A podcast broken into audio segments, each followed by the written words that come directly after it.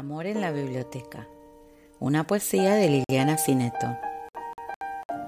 Cuentan que cuentan que había una vez una princesa que vivía en un estante de una vieja biblioteca.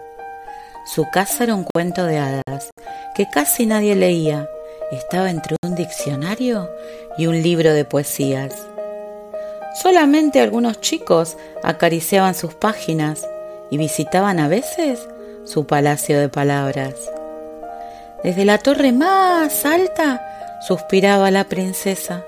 Lágrimas de tinta negra deletreaban su tristeza. Es que ya estaba aburrida de vivir la misma historia, que de tanto repetir se sabía de memoria. Una bruja la hechizaba por envidiar su belleza, y el príncipe la salvaba para casarse con ella. Cuentan que cuentan que un día, justo en el último estante, alguien encontró otro libro que no había visto antes. Al abrir con suavidad sus hojas amarillentas, salió un capitán pirata que estaba en esa novela. Asomada entre las páginas, la princesa lo miraba. Él dibujó una sonrisa solo para saludarla y tarareó la canción que el mar le canta a la luna y le regaló un collar hecho de algas y espuma.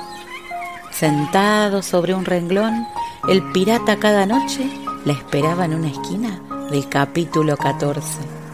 Y la princesa subía una escalera de sílabas para encontrar al pirata en la última repisa. Así se quedaban juntos hasta que salía el sol oyendo el murmullo tibio del mar en un caracol. Cuentan que cuentan que en mayo los dos se fueron un día y dejaron en sus libros varias páginas vacías. Los personajes del libro ofendidos protestaban. Las princesas de los cuentos no se van con los piratas. Pero ellos ya estaban lejos, muy lejos en alta mar. Y escribían otra historia conjugando el verbo amar.